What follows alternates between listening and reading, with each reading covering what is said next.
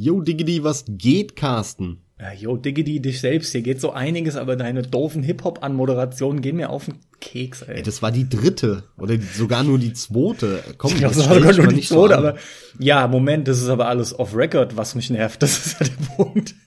Das ganze Vorgeplänkel, die zehn Minuten äh, krassen Rap, die du dir anhören musstest. Ja, okay, ich verstehe. Also, hallo alle, die ihr zuhört, ne? Aber was ihr wissen müsst ist, der Max macht es regelmäßig, bevor wir tatsächlich dann aufnehmen. Beziehungsweise, nein, wir haben oft schon die Aufnahme gestartet und das verschafft euch, beziehungsweise bringt euch dann demnächst wohl, wenn wir endlich mal eine Outtake-Folge rausbringen, in den Genuss, euch den Mist vom Max mal anzuhören und mit mir einer Meinung zu sein. Von daher, von mir natürlich ein herzliches Willkommen. Eine neue Runde Einsatz für Pixel ist am Start. Und auch wenn es jetzt so wirkt, als würde ich anmoderieren, ich mache es nicht. Max, worum geht's heute? Wir wollen heute über Rollenspiele reden. Das hat sich äh, ein edler Spender von uns, Programm lässt grüßen. so Oh sieht's Mann, aus, ey. ja, da musste ich natürlich auch dran denken. Kleiner Insider für Leute, die auf program.com unterwegs sind. Ja, Ein- not safe for work natürlich. Ein, ja, das stimmt. Ein edler Spender auf Patreon, der hat uns unterstützt oder unterstützt uns mit 5 Dollar im Monat. Und dafür an der Stelle ein riesengroßes Dankeschön. Das ist schon lange ein treuer Hörer von uns. Wir haben ihn natürlich gefragt, was für ein Thema hörst du denn gerne? Über was willst du uns mal reden hören? Und seine Antwort lautete, hm, ich weiß nicht so genau, redet doch mal über Rollenspiele. Über das gesamte Genre. Wie vielleicht so, ne? Wie, wie seid ihr dazu gekommen? Was mögt ihr an dem Genre? Spielt ihr das viel oder wenig? Und so weiter und so fort. Und genau das machen wir jetzt, Carsten. Jawohl, deshalb auch von mir nochmal vielen Dank, Chris, an dich. Jo, Max, dann fang doch direkt mal damit an. Ich denke ohnehin, dass du derjenige bist, der noch wesentlich mehr dazu beitragen kann. Nichtsdestotrotz habe ich natürlich auch eine ganze Bandbreite an Rollenspielen gezockt. Aber ich bin mal gespannt, was sich im Laufe der Folge so erörtern lässt in Bezug darauf, wie wir beide inzwischen zu Rollenspielen stehen, nachdem wir jeweils voneinander nochmal hören konnten, wie jeder damit begonnen hat, wie sich die Leidenschaft entwickelte. Ja, aber das bezog sich ja lediglich auf ähm, den Anfang von Videospielen, wie wir angefangen haben, Videospiele zu spielen, meinst du? Weil wie ich angefangen habe mit Rollenspielen und wie da meine Historie ist, das haben wir, glaube ich, so direkt noch nie besprochen. Nee, ich meine genau das. Ich meine genau das. Die Anfänge unserer Rollenspiel. Leidenschaft und wie weit die sich noch trägt, wie sie sich entwickelt hat, alles was dazugehört. Weil ich habe nämlich angefangen mit Rollenspielen, und das weiß ich noch ganz genau, auf dem Super Nintendo. Das war für mich der Start vorher. Ich kannte das, der, der Begriff, äh, der, den kannte ich erst viel später. Und ähm, ich habe dann halt hier und da mal was an einem PC gespielt, ein Gameboy natürlich sehr viel. Aber das waren alles so Geschicklichkeitsspiele, Puzzlespiele, Geschicklichkeitsspiele dass ich wirklich mal was gespielt habe, so im Nachhinein, was wie ein Rollenspiel war, da muss ich ganz, ganz klar sagen, und das ist auch einer der Gründe, warum ich das Spiel so liebe, der Start für mich mit Rollenspielen war Zelda Link to the Past. Da hat es für mich angefangen. Das war der erste Titel, wo ich sagen kann, der hatte alles, was man heute einem Rollenspiel so grob zuspricht. Und was war dein erstes Spiel? Kannst du dich da noch dran erinnern? Dein erstes Rollenspiel?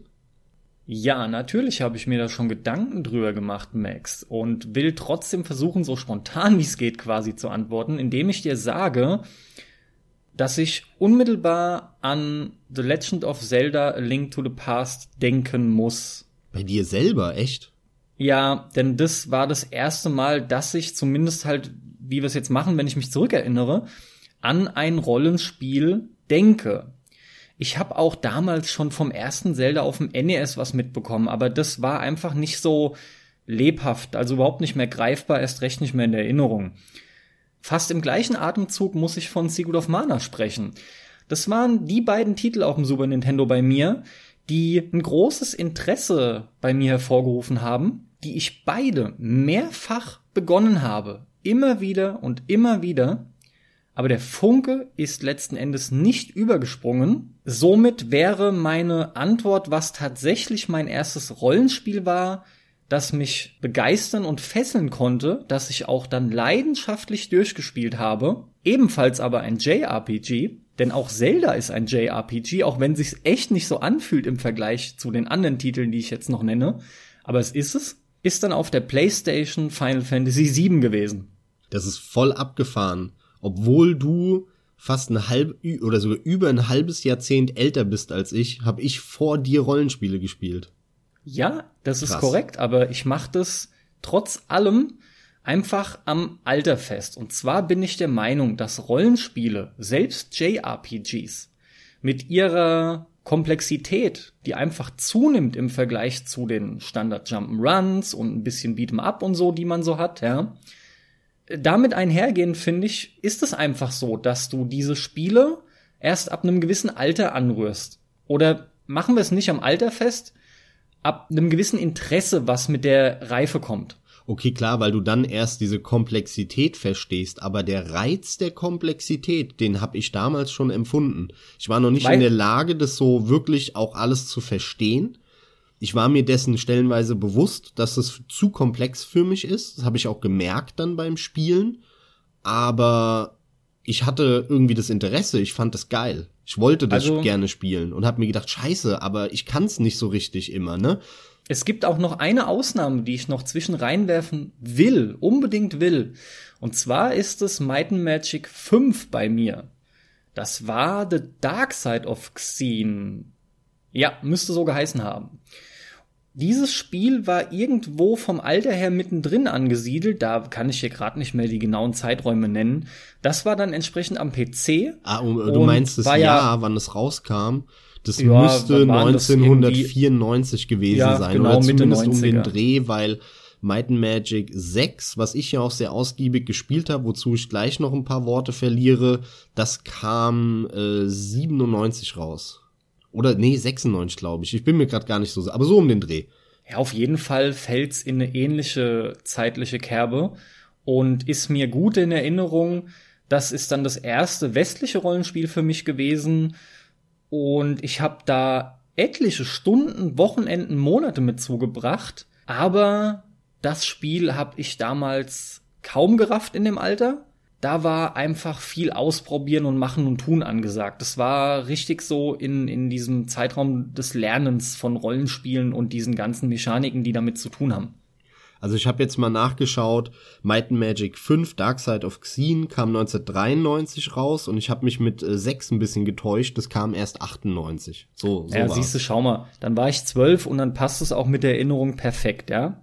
Die Erinnerung, die trügt einen halt selten. Und man konnte ja bei Might and Magic, äh, nur so Fun Fact, äh, Teil 4 und 5 The World of Xene. Genau, konntest du zusammenfügen und dann vier und fünf hintereinander spielen mit der gesamten Welt, in der du rumrennen kannst. Also die Welt wurde quasi verdoppelt und dann hieß es nämlich World of Xene. Das war eine, das war eine geile Idee, fand ich eigentlich, ne? Ja, eine Mini-Anekdote von mir da. Das ist nämlich wirklich Hammer gewesen. Allerdings kam ich halt erst äh, durch Teil 5 da drauf und zwar durch eine Zeitschrift, die es damals gab, die sich Bestseller Games genannt hat. Und äh, die, die lustige Mini-Anekdote am Rande ist, dass der Dom, mit dem wir schon die Metal Gear Folge gemacht haben, der hat damals, weil er entsprechend jünger war als ich, also er ist jünger als ich natürlich immer noch, der wird auch nicht aufholen, und der hat immer Besteller-Games gesagt. Immer sehr cool, ja. Es hatte, es hatte beides gepasst, ja. Aber statt Bestseller war es Besteller-Games. sehr, sehr geil, ohne Mist. Lustigerweise hat's, wenn du so willst, auch noch halbwegs Sinn gemacht, dieser, dieser Verleser, ja. Das ist geil. Das ist Richtig geil. gut, ja. Ja, ich muss sagen, ähm, bei Zelda ist es bei mir natürlich dann auch nicht geblieben, sondern ich habe neben Zelda dann relativ schnell, nur Zelda war wirklich das erste, andere Action, Adventure, wie man sie damals ja auch genannt hat, beziehungsweise Rollenspiele aus der damaligen Zeit gespielt. Und zwar halt diese ganzen Super Nintendo ähm, High Runner, nenne ich es mal, aus diesem Genre, habe ich früher oder später, so um ja, 93, 94, 95, da habe ich die alle gespielt fast. Ich habe Secret of Mana gespielt, ich habe Secret of Evermore gespielt, ich habe Lufia mal angehabt, aber nicht sehr lange. Also diese ganzen Spiele, Terranigma habe ich damals eine Zeit lang gespielt bei einem Freund, das hatte ich nie selber. Ich habe die fast alle nicht durchgespielt. Ja, was ich, was ich, ich glaube durchgespielt habe, das ist Secret of Evermore, weil das hat mich damals sehr gepackt, das fand ich geil. Damit für die, die den Krieg frönen zwischen Secret of Mana und Secret Evermore, ich bin auf der Secret of Evermore Seite. Das war definitiv das geilere Spiel. Aber den Krieg tragen wir vielleicht an einer anderen Stelle aus. Und ich war einfach voll in diesem, in diesem 16-Bit äh, Rollenspiel-Adventure-Ding drin. Das hat mir damals Spaß gemacht. Wie gesagt, bei vollem Bewusstsein, dass ich das nicht in, in seiner Kom Komplexität und in seiner ganzen Fülle verstehe. Das hat mich häufig gestört und auch das ein oder andere Mal abgebracht, ähm, diese Spiele vielleicht weiterzuspielen oder überhaupt ein neues zu starten.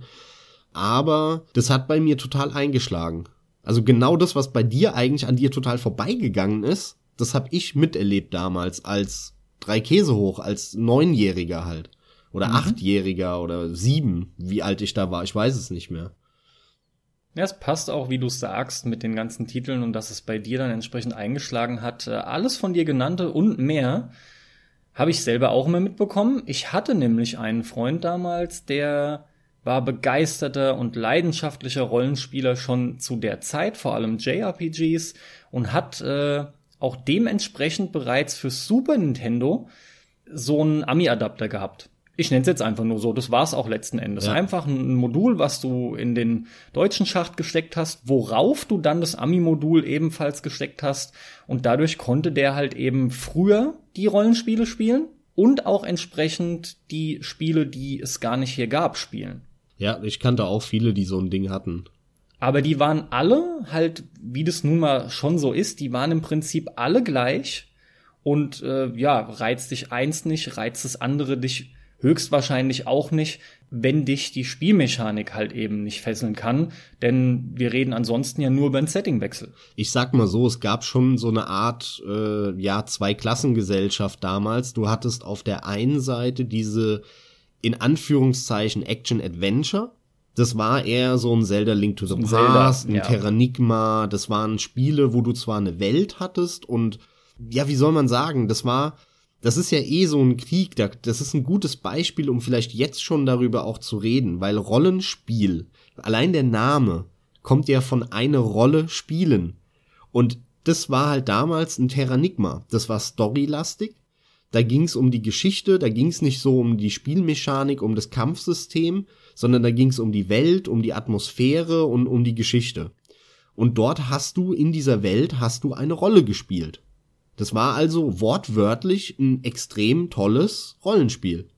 Und dann gab's aber andere Spiele, wie damals die Final Fantasies, die eine ziemliche Lully-Geschichte hatten. Vorsicht. Ja, ja, aber sorry, die hatten damals definitiv eine Lully-Geschichte. Vorsicht. Und die hatten aber ein, ein cooles Kampfsystem, was super gebalanced war, wo du ultra viele Möglichkeiten und Moves hattest schon äh, bei einem Final Fantasy 5 und 6 aber die, da hast du nicht wirklich eine Rolle gespielt, sondern du hast irgendeine Gruppe gehabt und die haben dann getauscht, die Mitglieder, und da ging es viel mehr um die Mechanik, viel mehr um das Spielsystem und die Geschichte. Dieses Rollenspielen ist eigentlich in den Hintergrund gerückt. Und diese Titel auf dem Super Nintendo, die haben es schön gezeigt, weil man sagt, zu den Rollenspiel-Story-lastigen äh, äh, Titeln viel eher Action-Adventure aus heutiger Sicht. Und zu den anderen, die so spielmechanisch tendiert waren, viel eher Rollenspiel. Aber eigentlich waren natürlich beides ganz klare Rollenspiele in Abgrenzung auch zu den ganzen Jump'n'Runs und was damals so gab. Unter dem Aspekt habe ich auch Zelda vorhin als JRPG bezeichnet, wenngleich es ja lediglich so ist, dass es halt aus Japan kommt und ebenfalls ein Rollenspiel ist.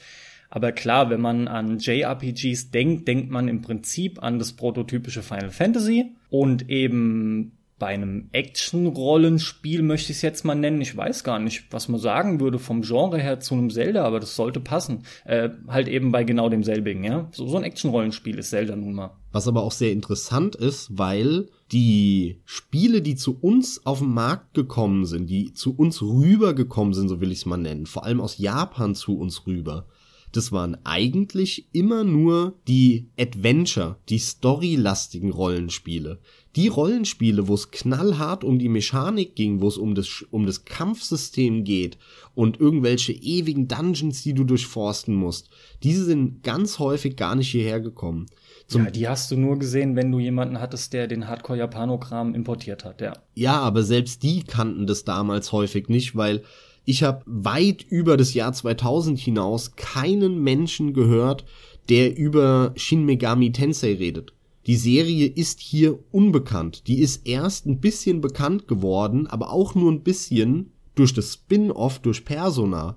Und da aber eigentlich auch erst durch Persona 3, weil das so ein Erfolg war und vorher auch nicht damals 1994 hat kein Schwanz in Deutschland über Shin Megami Tensei geredet, aber die hatten, ich glaube sogar mehrere Teile für ein Super Nintendo in Japan.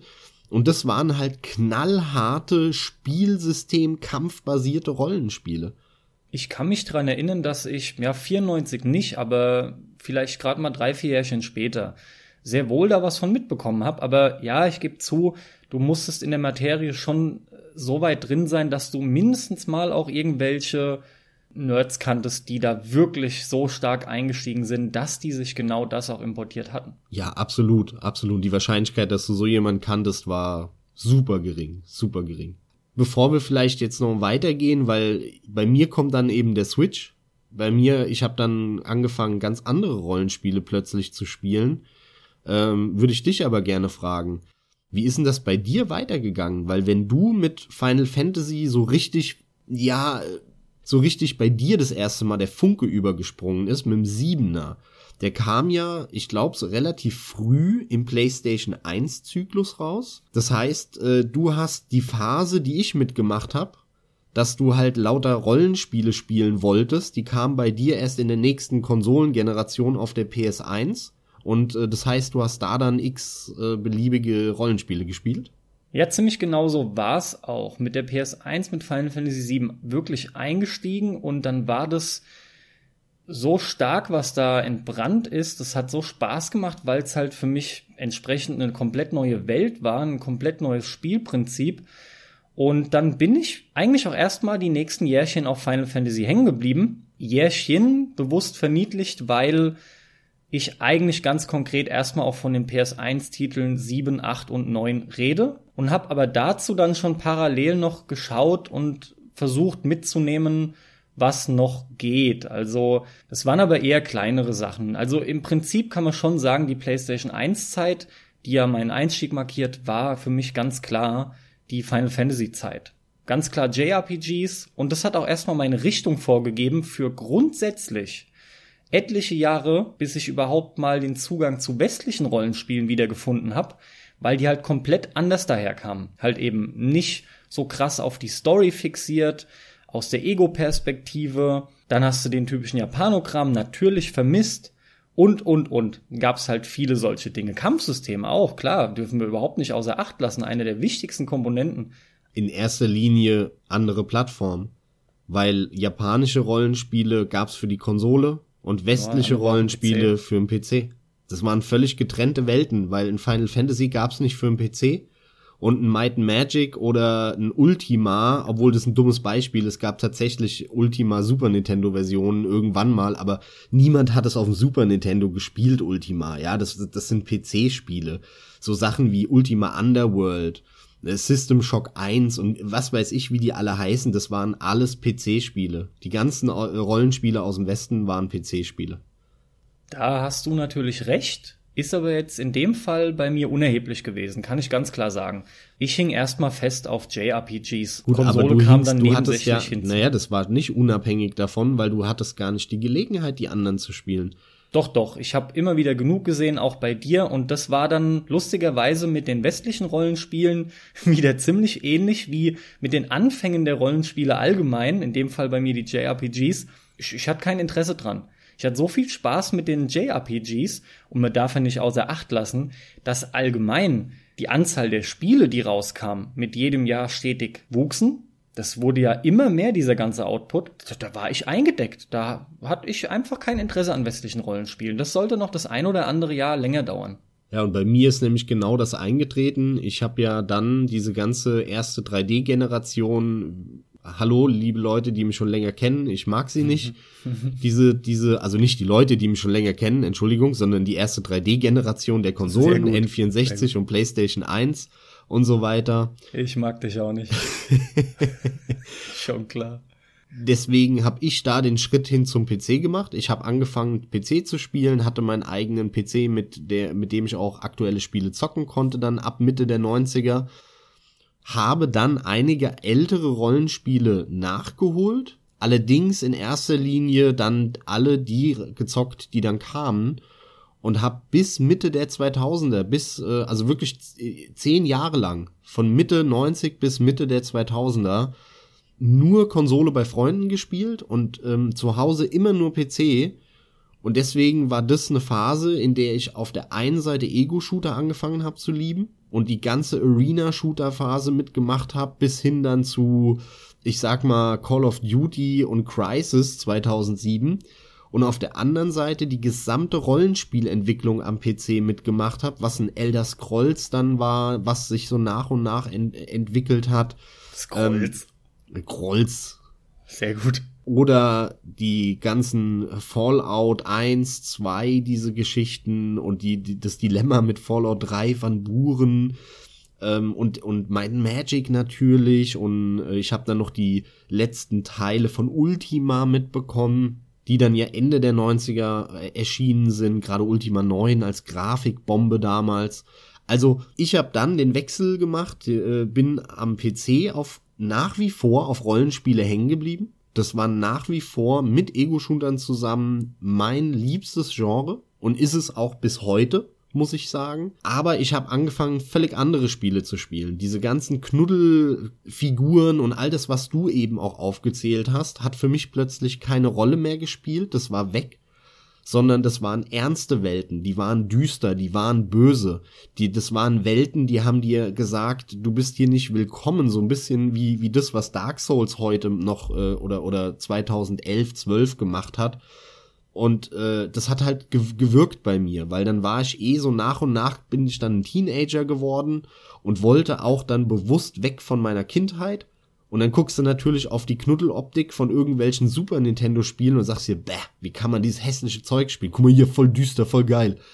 Und so war das bei mir auch ein bisschen. Und deswegen habe ich auch bis heute diesen Chip auch unter anderem im Kopf. Konsolen sind halt was für Kinder. Konsolen sind sowas Simples. Allein schon, da machst du einen Knopf an, da kann nichts kaputt gehen, da kannst du auch nichts einstellen. Das ist irgendwie so ein bisschen Kinderspielzeug. Und am PC, da hast du die erwachsenen Welten. Da kannst du was einstellen, da kannst du, äh, hast du Freiheiten, da kannst du Faxen machen, modden, äh, du, du kannst ja die Musik aus dem Ordner rausziehen vom installierten Spiel. Und vor allem, die Spiele sind anders, die Spiele sind erwachsen. Und ähm, das ist natürlich nicht mehr so.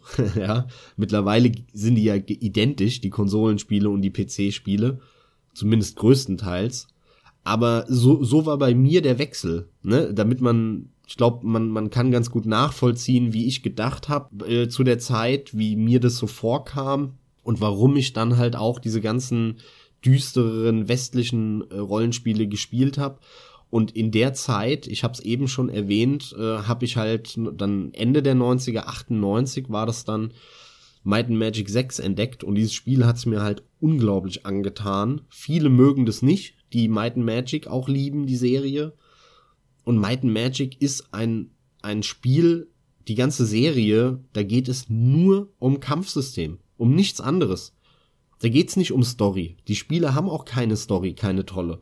Das ist alles nur, ja, sammel halt äh, die zehn Daumen hoch von den Lords oder so und das war's und danach hast du das Spiel, dann kannst du ins letzte Level.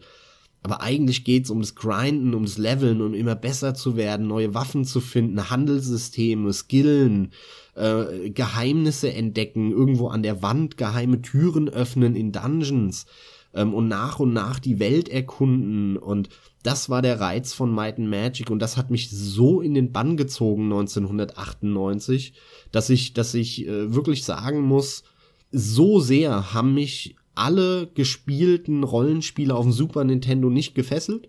Lange nicht. Und das war für mich der Klickmoment, wo ich wusste, ich werde mein ganzes Leben lang Rollenspiele spielen. Das Erlebnis hat mir gezeigt, was Rollenspiele in mir machen, in mir auslösen können. Und äh, ja, das ist der Grund, warum ich heute auch immer noch Rollenspiele als eines meiner liebsten Genre habe. Also da bin ich halt sehr dankbar. Und das bei, bei so einem kontroversen Titel, äh, selbst bei Liebhaber der Might and Magic Serie, wie Might and Magic 6, The Mandate of Heaven. Ja, du magst ja sowohl JRPGs als auch westliche Rollenspiele wirklich sehr, sehr gerne. Äh, das eben von dir genannte erklärt natürlich auch sofort deine Liebe zur Elder Scrolls-Reihe. Ganz genau, ja, weil die hat auch keine Geschichte. Wobei die haben, ich wollte es gerade sagen, die haben, die haben auch keine Geschichte. Die haben nette die haben auch kein tolles. Kampfsystem. Die haben halt aber eine geile Welt, ja. Das lädt halt zum Erkunden ein.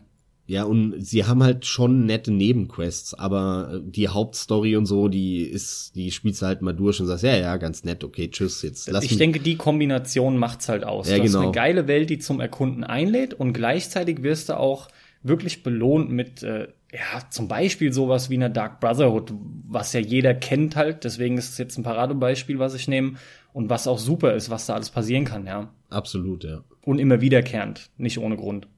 Und damit natürlich auch erklärt meine etwas später angefangene Liebe zu Fallout, weil das ist Elder Scrolls, nur halt in einem anderen Setting. Mit einem etwas anderen Kampfsystem. Ja, das Kämpfen macht dann nämlich Spaß. Das ist besser, ja. Aber es ist vom gleichen Entwickler und ne, es ist ein Elder Scrolls mit einem anderen Layout, so ganz Aber böse Kämpfen in gesagt. Fallout macht Spaß und Kämpfen in Elder Scrolls macht keinen Spaß. ist einfach so. Ja, aber ich kann mit mit allem was anfangen und äh, das das hat einfach mein mein mein Herz erobert.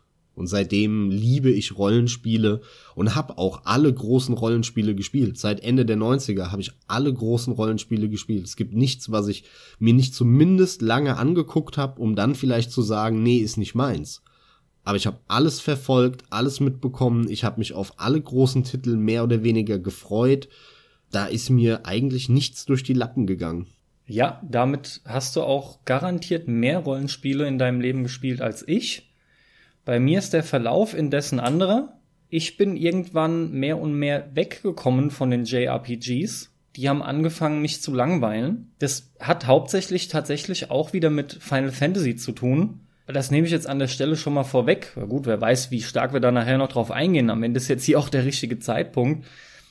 Final Fantasy war für mich die Zeit von sieben bis neun. Zehn habe ich auch noch gerne gespielt, markierte für mich aber schon einen krassen Wechsel. Zehn war für mich schon vollkommen anders. Elf war der erste Online-Teil. Zwölf hat super Spaß gemacht zu spielen, aber da war die Story dann wieder nicht besonders. Gut, aber das ist auch ein krasser Zeitsprung, über den du jetzt redest. Weil Final Fantasy VII kam äh, irgendwann Mitte der 90er, ja 96, 97 oder so. Und äh, Final Fantasy 12, da sind wir ja jetzt schon 2000, wann? 6 oder Ich- so um den Dreh. hätte- Also da reden wir jetzt schon über eine Zeitspanne von zehn Jahren. Äh, ja, natürlich bringen die nicht zehnmal hintereinander dasselbe Spiel raus. Nee, aber ich merke halt, dass mir das so leid tut. Ich finde es auch schade, dass diese Leidenschaft nicht äh, bleiben konnte, weil in meinen Augen Final Fantasy eine weitere Marke ist, die immer schlechter wurde und mittlerweile nur noch ein Schatten ihrer selbst ist. Und vor allem ist es aber in etwa der Zeitraum, also es hat wirklich Jahre gedauert, das war schon eine Entwicklung. In, in, in der Zeit habe ich wieder zu westlichen, beziehungsweise in der Zeit habe ich zu westlichen Rollenspielen tatsächlich gefunden, äh, bis dahin letzten Endes, dass ich ja inzwischen Bethesda-Rollenspiele gerne spiele. Weil nach langem Reden du endlich weißt, wie die Spiele gemeint sind und wie man die spielt, damit man damit Spaß hat. Ja, man muss halt einfach machen, worauf man Lust hat und darf, man muss halt vor allem auch wissen, was man erwartet. Das ist so ein Problem, was ich immer hatte mit denen. Ich wollte auch immer in eine tolle Geschichte reingezogen werden mit einer geilen Präsentation. Sorry, aber das haben die nicht. Die haben eine geile Welt, in die du entlassen wirst und es heißt, hier, so, mach was du willst, hab einfach Spaß, probier aus und wenn du das gerafft hast, und das habe ich wirklich lange einfach nicht, warum auch immer, oder ich wollte mich nie drauf einlassen, das trifft's glaube ich eher, und dann kannst du damit echt viel Spaß haben. Wenngleich ich aktuell immer wieder feststelle, ich spiele diese Spiele auch gar nicht durch, weil mich die Story nicht interessiert und ich brauche auch nicht das Ende sehen von den Spielen. Ist mir bums egal. Ich spiele das so lange, wie ich Spaß in der Welt hab Und wenn es meinetwegen 100 Stunden lang in dem gleichen Gebiet abläuft, obwohl ich die Karte noch längst nicht aufgedeckt habe, wird mich das auch nicht stören. Also so in die Richtung geht es bei mir. Ja, aber ist doch gut, weil genau so wollen die ja auch gespielt werden. Das ist ja eher wie so ein wie so ein Singleplayer bei Call of Duty. Eigentlich kauft sich jeder wegen Multiplayer und wenn du halt mal Bock hast, kannst du auch mal die fünf Stunden Singleplayer-Action-Bum-Bum-Schläuche durchrödeln. So ist es ja ungefähr gemeint, ne? Die Story ist ein Angebot bei den Spielen. Hey, hier ist die Welt, das Spiel lebt von der Welt, hab Faxen, mach Faxen, äh, leb dich aus, hab Spaß. Und wenn du Bock hast, kannst du auch noch die Hauptstory dann irgendwann mal durchspielen. Wenn nicht, das dann mach's halt nicht. Geht so weit auch inzwischen für mich auf. Ich kann halt noch einen zeitlichen Punkt äh, festmachen, wo ich das erste Mal wieder mit westlichen Rollenspielen in Berührung kam. Und zwar war das Elder Scrolls 4 Oblivion. Das war 2.6, ne? Das war nämlich äh, für die Xbox 360, kam das unter anderem raus. Äh, also bei mir war es die 360. Und da habe ich mir auch direkt die Collectors Edition geholt. Sah einfach geil aus. Ne? Wir hatten auf jeden Fall coole Optik. Die Welt sah geil aus. Was da alles versprochen wurde. Letzten Endes haben sie im Großen und Ganzen sogar auch gehalten, was sie versprochen haben, möchte ich fast sagen. Aber die Immersion war für mich ein Riesenproblem in dieser Welt. Wenn ich in eine Welt entlassen werde, die mir eigentlich nichts zu bieten hat außer der Welt selbst, dann möchte ich auch, dass diese Welt so glaubhaft wirkt, wie es geht. Und da hatte ich meine Problemchen mit. Mir fallen da direkt zwei gute Gründe ein. Denn zum einen war Oblivion eigentlich auf zwei Szenarios beschränkt. Naja, nehmen wir drei. Wir hatten einmal Wald, dann hatten wir die, die, wie hat sich's genannt, diese Oblivion-Welt, wo du durch die Portale durch bist, die höllenmäßig rot war, ja? Ja, die waren ja richtig mies und halt die Dungeons. Das war's schon. Das war der eine Punkt. Ein weiterer wichtiger Punkt für mich, der mich äh, nicht hat in das Spiel wirklich eintauchen lassen, war die Synchro. Denn auf Deutsch war das eine Riesenkatastrophe für mich, dass jede dritte Person dieselbe Stimme hatte. Und es ist mir oft so ergangen, dass ich dann halt genau noch die Leute erwischt habe. Ich meine, die Chancen sind ja auch hoch. Oder da klang einfach dann jeder zweite mindestens gleich, den ich angesprochen habe. Und das geht gar nicht. Das ging bei mir gar nicht. Das war damals für mich so ein dermaßen Dealbreaker. Ich habe das Spiel dann nach 35, 40 Stunden ausgemacht. Ja, ja ich habe ein paar aber, Stunden mit Spaß, aber wo ich aber auch jedes Mal zu dir sage, ey, welches Spiel spielst du denn 40 Stunden? Wo ist dein Problem? Du hast ein Spiel gehabt, ja, natürlich, du hast es nicht durchgesuchtet 150 Stunden wie andere Leute, aber Du hast ein Spiel gehabt, was du so lang gespielt hast wie fast kein anderes Spiel, kein Actionspiel oder was auch sonst du in der Zeit gezockt hast. Ist doch in Ordnung, war doch gut. Mir immer wieder mit dem Argument und ich lasse es ja auch gelten. Ich habe es ja selber eben positiv hervorgehoben, indem ich sagte, ja, ich hatte ja auch meinen Spaß damit für eben diese 35, 40 Stunden. Ist absolut top. Nur was ich immer wieder merke, ist, dass ich das so schade finde, weil ich unweigerlich zu spüren bekomme, wie viel Potenzial da für mich verschenkt wird. Ich könnte in dem Spiel zeitlich noch eine Eins davor schreiben, wenn das nicht wäre. Ja, gut, klar. Und so, das zu so sehen und sofort zu begreifen, dass das nicht da ist, obwohl es so, so leicht wäre, also augenscheinlich erstmal so leicht, ist halt sau schade. Mittlerweile haben wir das im Griff und mittlerweile ist es auch so, dass ich diese Spiele überhaupt nicht mehr auf Deutsch anrühre, was dem Ganzen halt auch zugute kommt, da nun mal ein Großteil in Englisch erscheint von diesen Spielen, der überwiegende Teil selbstverständlich, und die geben sich halt nun mal noch mehr Mühe, beziehungsweise geben auch mehr Geld dafür aus, mehr Sprecher in der Originalsprache zu liefern. Gut, in, aber auch die deutschen Synchros sind besser geworden. Inzwischen, ja. Ähm, aber mal abgesehen davon, für mich, mich hat es damals weniger gestört. Mir ist es aufgefallen, es ist ein Kritikpunkt, ah, ohne Frage. Für mich wäre das aber niemals ein Dealbreaker sozusagen gewesen. Was für mich ein Kritikpunkt war bei Oblivion, äh, die Welt sah überall gleich aus. Ich will was oh, erkunden, eindeutig. ich will was entdecken. Und wenn alles gleich aussieht, dann, ne, dann gibt's nichts mehr zu erkunden. Das war auch das Schlimmere. Geht, geht so ein bisschen einfach der, der Reiz flöten. Ich äh, mag Elder Scrolls einfach trotzdem zu sehr. Ich habe es dann trotzdem 100 Stunden gespielt plus Add-on. Aber das war für mich der größte Kritikpunkt an Oblivion. Mal abgesehen davon, dass diese Oblivion-Welten scheiße waren. Das eine Add-on, was da rauskam, wenn ich mich recht entsinne, du korrigierst mich gegebenenfalls, war das Shivering Isles? Mit den geilen bunten Pilzwelten und so. Genau, die waren angelehnt an, Mor an Morrowind natürlich, an Als, äh, Elder Scrolls genau. 3. Genau, und als ich das aber trotzdem wieder gesehen habe, dachte ich mir, ja, geil, super, Hammer, da freut sich doch jeder. Und das hätte schon da sein sollen. Da ging es übrigens auch schon los mit dem DLC-Kram. Äh, äh, das hat man irgendwie schon gemerkt, aber haben wir schon abgehakt, andere Folge. Ja, ist ja eine der, der größten, bekanntesten DLCs, das Pferde-DLC-Ding. Das, das Pferd, ah ja. Super. Aber im Nachhinein finde ich es ganz cool, weil Elder Scrolls 4 Oblivion ist ja so ein bisschen das hässliche Schwesterlein oder das, das äh, hässliche Engine der Elder Scrolls Serie. Und ich fand das immer, dass es so ein bisschen zu Unrecht war, weil die mussten sicherlich viele Kompromisse damals machen. Es war ein sehr frühes HD-Spiel, aber sie haben auch verdammt viel richtig gemacht. Und ich behaupte, die Quests, und das war oder ist ein Riesenunterschied waren noch nie so geil, gerade der dunklen Bruderschaft zum Beispiel oder von anderen ähm, Questreihen, der Diebesgilde und auch sehr viele kleine Nebenquests, die du gefunden hast. Ähm, diese, dieses Quest in dem Gemälde, wo du da reingesaugt wirst, wer es gespielt hat, weiß, was ich meine. Das waren Highlights, die in einem Skyrim nicht mehr vorhanden sind. In dem Skyrim habe ich kein einziges Quest mehr in Erinnerung. Ich fand die alle wirklich ausnahmslos scheiße und langweilig. Und das war völlig anders bei Oblivion. Da war dann halt die Welt geil. Ja, das ist so ein Austausch dann, ne? Aber ja, deswegen fand ich es immer ein bisschen zu Unrecht, dass so krass von allen Seiten auf Oblivion eingehackt wurde was eine persönliche Präferenz ist. Der eine will eher Story, der andere will eher äh, Welt, der andere will eher Mechanik, der andere Präsentation.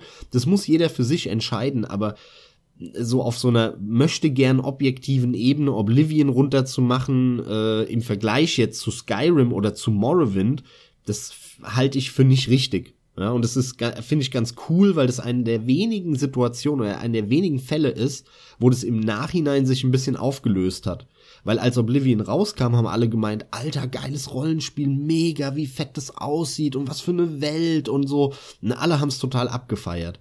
Und dann ist es so langsam weggegangen und dann kam dieses, ja, Morrowind war eigentlich eh viel geiler als Oblivion mhm. und äh, nee, eigentlich, hm. Und dann kam Skyrim raus und dann hieß, ja, Oblivion war der schlechteste Teil der Serie mit Abstand und jetzt ist es wieder, hat sich so ein bisschen gelegt und man sagt, ja, jeder Teil hat halt seine Stärken und Schwächen, sage ich mal. So ist es aber auch. Und viel interessanter finde ich hierbei festzuhalten, dass wirklich jeder Teil auch signifikante Schwächen aufweist und du für deinen persönlichen Geschmack dir halt rauspicken musst, was dir zusagt und was nicht. Wie immer. Vielleicht ist es einfach so, dir gefällt nur jedes zweite oder im schlimmsten Fall sogar nur eins dieser Elder Scrolls Reihe. Aber die Elder Scrolls Reihe hat in meinen Augen trotzdem immer wieder signifikante Probleme, ist für mich auch eine der überbewertetsten Reihen, die es draußen auf dem Markt gibt, wenngleich es halt dennoch Meckern auf wirklich hohem Niveau ist, denn in der Form gibt's auch nicht so brutal viel Konkurrenz. Das darf man doch einfach nicht außer Acht lassen. Siehst du, dein, dein Elder Scrolls oder dein, dein Fallout so ein bisschen, obwohl du damit ja mehr anfangen kannst, das ist gleichzusetzen mit meinem The Witcher weil ich genau das gleiche über Witcher immer sage. Das ist mega überbewertet und ne, ne, ne, das macht mega viel falsch und keiner redet drüber und so. Das ist lustig. Witcher 3, finde ich, macht, also vor allem Witcher 3, bedeutend mehr in dem einen Spiel richtig als die Elder Scrolls Reihe. Ja, da kann ich dir tausend Gegenbeispiele geben, aber. aber dann kommen wir wieder zur Diskussion. Können wir aber mal eine Folge machen. Ist, können wir mal eine Folge machen hier, Elder Scrolls vs. The Witcher. Das wäre doch mal cool. Auch nochmal, dann muss ich aber Witcher noch mal ein bisschen aufarbeiten, was aber kein Problem ist, dann kann ich es an der Stelle noch tun, denn wer es noch nicht mitbekommen hat, ganz kurz abschweifen, ich bin ja schon jetzt seit einem halben Jahr in etwa wieder am PC unterwegs und zwar exklusiv am PC wirklich eine krasse Kehrtwende gemacht, kann mir auch nicht mehr vorstellen, die Konsole anzuschmeißen, außer eben für ein Uncharted oder irgendeinen Exklusivtitel. Aber jetzt ist auch der Zeitpunkt, da ich mir entsprechend noch eine 1060 gekauft habe, Witcher 3 nochmal zu zocken. Also von daher, ja, vielleicht machen wir das. Ja, fände ich auch. Vor allem, cool, wenn Interesse ja. geäußert wird. Definitiv, ja. Die Idee ist cool. Können wir öfter mal machen, wenn wir noch so andere Beispiele finden. Aber lass mal zurück zum Thema kommen. Und zwar würde mich jetzt interessieren von dir. Wir haben jetzt, äh, ja, roundabout eine Dreiviertelstunde gesprochen über was wir in der Vergangenheit gespielt haben, wie wir zu Rollenspielen gekommen sind, was vielleicht so auch prägende Titel waren. Wie siehst du denn Rollenspiele heute? Was fällt dir da spontan irgendwas zu ein, wenn einer jetzt kommt, Mikrofon dir in die Fresse hält und sagt, so, Carsten, Rollenspiele heute. Leg ja, los. So wie du, so wie du jetzt, also. Genau das machst du ja letzten Endes. Rollenspiele heute, ey, gut, jetzt, jetzt fange ich aber an, mich ein Stück weit zu wiederholen. Rollenspiele heute, Witcher 3, eines meiner schönsten Rollenspielerlebnisse, hauptsächlich wegen der, der Welt. Grafik. Natürlich Grafik. in dem Zusammenhang Grafik die Grafik. Pure. Natürlich Grafik die Grafik in dem. Zusammenhang. Alter. Aber Grafik ist ein Hauptbestandteil für mich einer geilen, glaubhaften Welt, in die ich gerne eintauche. Und deswegen ist für mich Grafik schon mal bei Rollenspielen ein essentieller Bestandteil. Und das hat Witcher 3 unbestreitbar phänomenal gemacht. Nur dieser eine Punkt. Aber diese ganze Welt war für mich halt sehr glaubhaft. Was auch immer wieder gern genannt wird, unter anderem von dir, ist, dass die Charaktere einfach mal auch ein bisschen schroffer wirkten waren, schon auch nicht die ganzen schönen, durchmodellierten, hübschen Gestalten sind, sondern einfach, da sind mal schiefe Zähne, da sind viele Unebenheiten auf der Haut und hier und da Falten, ja. Das sind alles Sachen, die gefallen mir einfach sehr gut. Plus, du wirst für deine Erkundungsleidenschaft in dem Spiel auch belohnt. Du findest alles Mögliche. Das Gefühl hatte ich nie zum Beispiel. Cool nie. geschriebenes Side, ganz im Ernst, das ging mir mehr so als in einem Skyrim. Absolut. Ja. Es gibt einen Unterschied. Bei Witcher 3 wird man deutlich gezielter wohin gelotst. Fast schon, auch mal um ein bisschen was negativ bei Witcher zu sagen. Eher wie nach dem typischen Ubisoft-Prinzip mit dem Karte aufdecken. Wenngleich es auch nicht so krass ist dort. Aber bei einem Skyrim wiederum hast du halt ein viel intensiveres Belohnungsgefühl, weil du dir das in der Regel wirklich selber aufdeckst oder das selbst erkundet hast. Da ist ein krasser Unterschied da, ja. Ansonsten, was Rollenspiele heute angeht, fällt es mir echt äh, schwer, mehr Positives zu sagen, denn ich vermisse die guten JRPGs und muss deswegen unbedingt in nicht allzu ferner Zukunft mal Persona 5 von dir ausgeliehen bekommen und in meine Konsole reinhauen. Sehr Da gerne. habe ich ein bisschen Hoffnung, dass mir das, wenn ich es vielleicht auch nicht durchspielen werde, ich glaube, dafür bin ich nämlich einfach nicht dieser, dieser Hardcore-Grinder. Das stelle ich immer wieder an mir fest. Nein, nein, nein, nein, nein, nein, nein. Da, vergiss das. Da wiederholst du jetzt etwas, was du in einem Podcast vom Jochen gehört hast und von also von auf ein Bier, weil der Jochen das da getestet hat und ich würde dem widersprechen. Denn er versucht's auch dann später in dem Cast so ein bisschen zu umschreiben. Ich habe den gerade vor zwei Tagen gehört, deswegen muss ich da direkt intervenieren. Dieses Grinding, du stellst dir was völlig Falsches vor, als was er gemeint hat mit dem Begriff. Das würde mich ja dann sehr positiv stimmen. Natürlich, ich habe es ja auch gerade gesagt, ich habe es noch nicht gespielt, aber es formt sich ja eine gewisse Vorstellung. Aber du hörst auch sofort raus, äh, ich will den unbedingt spielen, ich will den unbedingt beginnen. Ich möchte auch generell mal endlich, endlich vernünftig in die Persona-Reihe einsteigen. Ich finde, das ist lange überfällig, aber ich habe auch zu viel JRPG-Versuche gehabt, die fehlgeschlagen sind. Eigentlich hast du noch nie das Genre groß gemocht. Alles, was ich mitbekommen habe, du, du, du warst mal eine. Zeit lang ein Final Fantasy Fan, aber du bist kein JRPG Fan. Ich bin eigentlich ein viel größerer JRPG Fan als du. Ich spiele viel mehr. Ich habe Eternal Sonata abgefeiert damals und halte es bis heute für ein sehr unterbewertetes Spiel. Ich bin der, der sich Persona 5 äh, äh, direkt ähm, in der Day One Steelbook Edition kauft und was weiß ich was alles. Ich spiele generell viel mehr japanische Spiele als du und vor allem aber auch viel mehr japanische Rollenspiele als du. du spielst allgemein wesentlich mehr Rollenspiele als ich. Und ja, es stimmt trotzdem, das ist mir auch äh, absolut bewusst, dass ich gar nicht so viel JRPGs je gezockt habe. Das ist vollkommen korrekt. Aber da waren damals lauter Versuche, die ich alle mitnehmen wollte. Auch so ein, hieß das Blue Dragon, was damals Ja. von dem Dragon Ball Designer, ne, für die 360 Für die gemacht 360 wurde. ganz am Anfang, ja. Zusammen mit, äh, war das nicht sogar, die Musik war, glaube ich, von Nobuo Uematsu, dem, dem Hauskomponisten von Square für Final Fantasy. Ich bin mir nicht sicher, es war aber sehr sicher ein Square Enix-Spiel damals, ja. Lauter so große Namen, dann gab's noch irgendein, irgendein 360-Rollenspiel, das hieß bla bla bla Odyssey und ja, auch Eternal Sonata wäre mir jetzt noch hieß eingefallen. es, ja, Last Dankeschön, Remnant. Lost Odyssey. Das sind diese ganzen erste Generation Xbox 360 Rollenspiele, die alle nicht gut waren aus Japan, ne? Die alle Zuletzt- nicht gut waren. Zuletzt übrigens ein Nino Kuni bei mir, was ich durchgespielt habe, wo ich schon viel Spaß mit hatte, aber letzten Endes festgestellt habe, dass mir die Kampfsysteme dort nicht mehr so gut gefallen. Ich präferiere inzwischen sogar absolut äh, den, den Nahkampf oder einfach einen, einen direkteren Kampf, ja, weil die JRPGs, die vermischen das für mich oft so, das klingt jetzt auch böse, so, so dürftig, so, so halbgar entweder will ich einen, einen geilen direkten Kampf aus der Ego-Sicht, ja, oder ich will was Hardcore rundenbasiertes. Und gerade JRPGs verkommen für mich mehr und mehr oder sind sie schon längst zu diesem möchte gern oft Echtzeit eingefügten Gekämpfe, was es da gibt. Das geht mir oft gegen den Strich. Gut, aber das ist so eine Mainstream-Entwicklung, das Ganze zu streamlinen und einem möglichst großen Publikum bereitzustellen. Wie soll ich sagen, du findest diese extremen Ausprägungen entweder hier und da im japanischen Indie-Bereich, aber ansonsten findest du das vor allem im, im Westen. Ich meine, Genau. ein Hardcore-Echtzeit-Kampfsystem, ja gut, da hast du halt viele westliche Spiele, wie, wie so ein The Witcher, ja, ein europäisches Spiel, was ja ein knallhartes Action-Kampfsystem ist. Und ähm, dann hast du wieder so, so ähm, ja, rundenbasierte Kampfsysteme, wie jetzt in einem Taktik-Rollenspiel, wie zum Beispiel Shadowrun Returns oder Shadowrun Hong Kong oder Dragonfall. Da hast du genau diese, diese rundenbasierte, ey, der Move dann, der Move dann, der Move dann.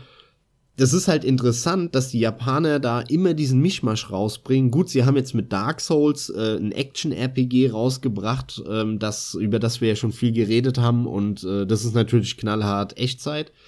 Aber an der Stelle vielleicht auch mal wieder ein Gedanken, den ich das ein oder andere vielleicht auch hier im Cast schon mal erwähnt habe. Angefangen hat es, und zwar jetzt nicht nur bezogen dieses gestreamlinete auf das Kampfsystem, sondern auf das gesamte Spiel. Zum Beispiel mit Final Fantasy VII, was alle so abfeiern. Da haben sie nämlich, in Final Fantasy VI hatte das noch eine offene Welt, in Final Fantasy VII waren das nur Schläuche. Damit bloß keiner falsch laufen kann. In Final Fantasy VI hattest du noch ein wesentlich komplexeres Kampfsystem stellenweise. In Final Fantasy VII haben sie das zurückgeschraubt von den Moves und so weiter. Und von der Gegnervielfalt auch. Sicherlich auch der Technik geschuldet, frühes 3D-Spielen, ne, da musste man Kompromisse machen.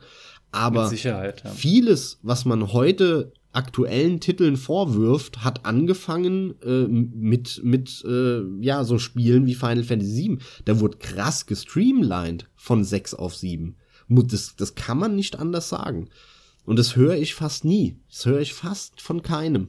irgendwie verzeiht man das da, beziehungsweise man muss ganz klar sagen, lässt man sowas unbeachtet. Ja, ja, und geht nicht groß drauf ein. Ja, aber das brennt Nicht- sich dann falsch in, das, in dieses, ich nenne es mal gesellschaftliche Gedächtnis ein.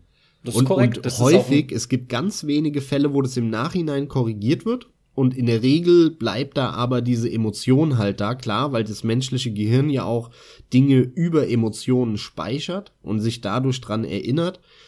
Und äh, dann bleibt halt nur diese positive Erinnerung, aber keiner geht mit seinen eigenen Erinnerungen irgendwie auch mal kritisch um und hinterfragt sich selber dann auch. Das, das macht dann halt eine Minderheit und deswegen wird es so overhyped dann. An der Stelle Damit habe ich öfter ein Problem. Kann ich nachvollziehen. Deswegen rate ich allen Zuhörern an der Stelle mal, obwohl überlegt's euch gut, die geilsten emotionalen Erinnerungen, die ihr mit alten Spielen verknüpft. Überlegt euch, ob ihr mal Bock habt, aber das ist immer ein interessanter Selbstversuch, euch die nochmal anzuschauen. Und, und wenn ihr oft nur ein Stündchen reinspielt, ich meine, je nachdem, was es ist, selbstverständlich, äh, lang eine halbe Stunde oder es müssen drei sein, wie auch immer, Aber da kann so einiges auch zu Bruch gehen, gerade mit dem, was man halt bis heute inzwischen alles so erlebt hat und gesehen hat.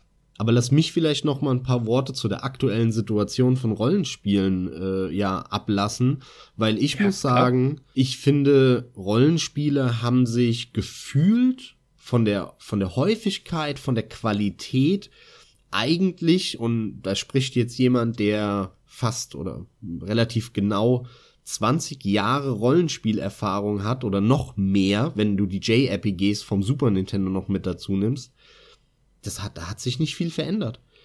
Es gab sogar früher eher weniger, fand ich. Also gerade Anfang der 2000er und Ende der 90er Jahre in, in, in diesem Baldur's Gate Zeitraum, da gab es relativ wenige Rollenspiele. Es kommen aber auch eben ganz wenige richtige AAA Hardcore Rollenspielproduktionen. Die gibt es so gut wie nicht. Weil dafür ist ein Rollenspiel zu komplex. Jeder, der viel Geld in die Hand nimmt, sagt, das muss jeder zocken können. Ne, da sind wir auch wieder bei diesem Streamline-Thema von Final Fantasy VII oder auch von anderen Spielen, äh, andere Rollenspielserien. Das ist ein Grundproblem, mit dem hat das Genre immer zu kämpfen. Wie gesagt, bin ich der Meinung, dass einfach Rollenspiele heute sich relativ wenig ja in der Qualität oder in der Häufigkeit, wie sie erscheinen, geändert haben. Es gibt jedes Jahr die eins, zwei großen Highlights. Es gibt äh, kleinere, mittelgroße Rollenspiele. Es gibt mittlerweile natürlich auf dem Indie-Markt diverse kleine, die jedes Jahr rauskommen. Und ich habe jedes Jahr mein, mein eines, meine zwei Rollenspiel-Highlights, auf die ich mich freue, auf die ich mich schon Jahre vorher freue. Das ist jetzt in dem Jahr 2017 ein Spiel wie Persona 5. Das ist äh, im letzten Jahr ein, ein Spiel 2016 äh, wie Dark Souls 3 gewesen. Ich habe im Indie-Bereich super tolle Rollenspiele entdeckt. Legend of Grimrock, ein fantastischer Dungeon Crawler. Das ist eines der besten Rollenspiele, die ich in meinem Leben gespielt habe, zum Beispiel. Also ich habe jedes Jahr meine Rollenspiel-Highlights und so war das auch schon äh, 2002 oder 1999. Da kamen jedes Jahr eins, zwei, drei, vier tolle Rollenspiele raus. Und so richtig packen kann ich dann nur eins davon. Also ich sehe da relativ wenig Veränderungen und das freut mich, weil es hätte ja auch anders ausgehen können. Hätte ja so ausgehen können, dass die verschwinden. Und das ist nicht der Fall. Und was ich alles schon kommen und gehen sehen habe. Ich habe den gesamten Aufstieg von BioWare mitgemacht und den gesamten Fall wieder. ja, weil, weil als, als ich angefangen habe mit Rollenspielen, da gab's BioWare noch gar nicht. Und als ich auf, oder als ich aufgehört habe, also äh, ähm, heute, gibt's BioWare auch nicht mehr. Ja, BioWare ist nur noch ein Name, lasst euch da draußen nicht verarschen. BioWare ist ein Markenname, den EA benutzt, das Entwicklerstudio. Von den Entwicklern, die damals ein, Knights of the Old Republic gemacht haben, vielleicht ein Baldur's Gate ganz am Anfang oder halt ein Mass Effect dann in der jüngeren Zeit. Davon ist niemand mehr da. Da sind vielleicht irgendwelche einfachen Programmierer noch da, irgendwelche Leute, die Animationen machen oder so, das mag sein, aber von den Köpfen, die die Innovationen haben, die, die die Projekte geleitet haben, geführt haben, die die Ideen hatten, die sind alle weg. Die sind alle weg. BioWare gibt es nicht mehr. Also, das ist was, was ich immer wieder feststelle, auch in ganz vielen News wie häufig auf einer Seite wie der GameStar oder so dann wieder BioWare hat oder so. Nein, BioWare gibt's nicht mehr. EA hat. EA hat etwas gemacht und hat den Markennamen BioWare davor gestellt. Also bitte lasst euch da nicht verarschen. Und äh, ja, ich, ich krieg das immer wieder mit, gerade jetzt auch am aktuellen Beispiel Mass Effect Andromeda, ein Spiel, von dem ich echt nichts erwartet habe. Und auf das ich aber trotzdem sehr gespannt war, weil ich ein großer Mass Effect-Fan bin und war und das habe ich spann mit, mit, mit Spannung verfolgt. Aber ich war mir bewusst, dass da erstens mal nicht das Team dran arbeitet, was Mass Effect 3 und 2 gemacht hat. Geschweige denn 1, was ja noch, noch nicht unter dem EA-Deckmantel entstanden ist. Und vor allem war ich mir bewusst, dass BioWare nicht mehr BioWare ist. Und äh, deswegen wurde ich auch nicht enttäuscht. Es kam ein Spiel raus, das nicht gut ist, sondern das halt mittelmäßig ist. Das kann man mal spielen, aber muss man nicht und mehr nicht. Diese Enttäuschung über Mass Effect Andromeda haben die Leute nur, weil sie nicht vorher gewusst haben, wer das entwickelt und mit was für einer Historie, was da passiert ist.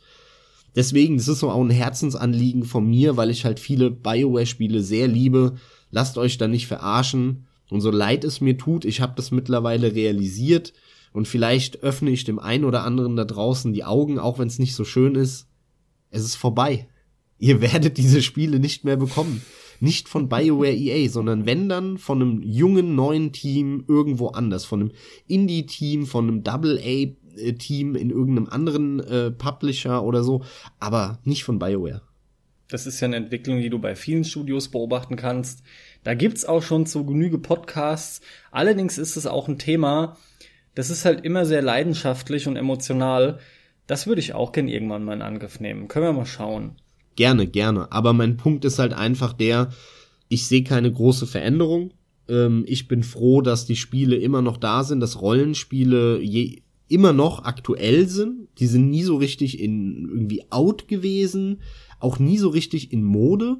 Es gab halt mal so ein so ein MMO-Schub, der für dich genauso wie für mich eigentlich nie eine Rolle gespielt hat. Haben wir auch ein ja. bisschen im Single versus Multiplayer Cast schon drüber gesprochen. Warum? Äh, an der Stelle vielleicht der Verweis auf den Cast.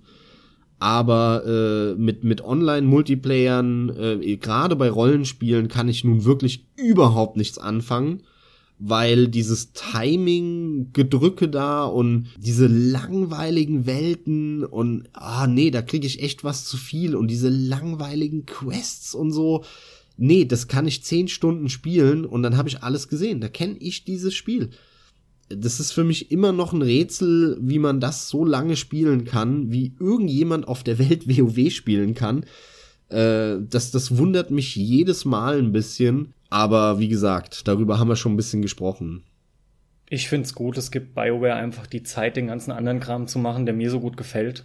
und, und das auch schön zu balancen, wie sie es in der Regel tun. Ja. Hä? Was denn? Ja, zum Beispiel Diablo. Zum Beispiel. Okay, du meintest, du hast dich versprochen, du meintest Blizzard. Was habe ich gesagt? BioWare. Sorry, ich habe jetzt so viel Bioware gehört wegen deinem Rumgeheule.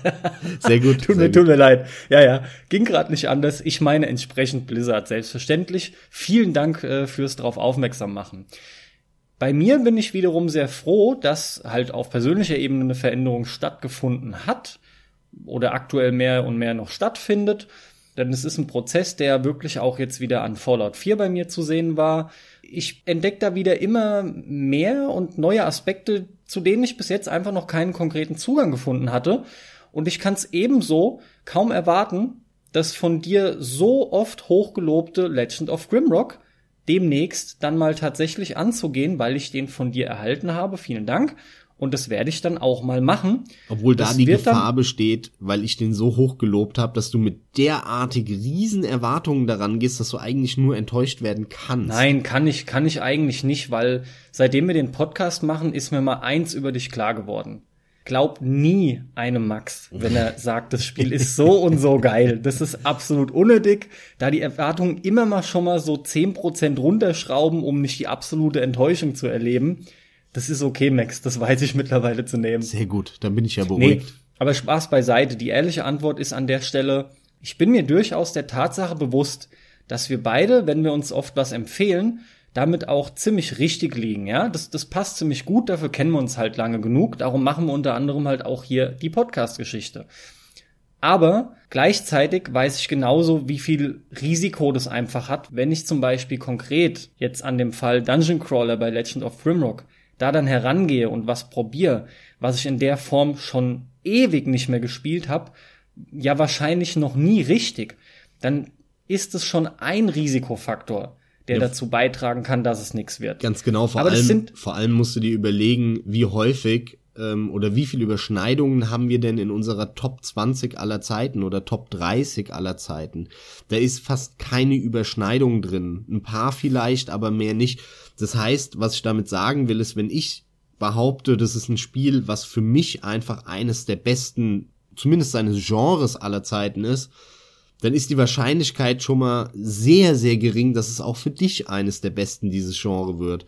Was das aber in der perfekt. Regel halt sehr, sehr äh, genau bei uns ist mit, mit der, ja, ich nenne es mal, wie soll, wie soll ich sagen, ähm, mit dem mit dem Forecasting von von Geschmäckern ist, wenn ich sage, es ist ein gutes Spiel, und das ist ja, mehr sage ich ja eigentlich damit nicht. Wie gut musst du dann selbst für dich herausfinden? wenn ich sage, es ist ein gutes Spiel, dann ist es bei dir in der Regel auch ein gutes Spiel. Und andersrum auch. Wenn du das zu mir kommst Punkt, und sagst. Alter, zock das Spiel, das ist echt ein geiles Spiel, dann spiele ich's. Und eigentlich das passiert so gut wie nie, dass ich rausgehe und sage, ich fand's scheiße oder ich fand's nur mittelmäßig, sondern in 90% der Fälle sage ich, ja, war echt ein gutes Spiel. Ich find's vielleicht ja. nicht ganz so gut oder vielleicht sogar noch besser als du, aber es war echt ein richtig gutes Spiel. Weil wir uns abstrahiert ausgedrückt einfach nur Qualitätsempfehlungen zusprechen.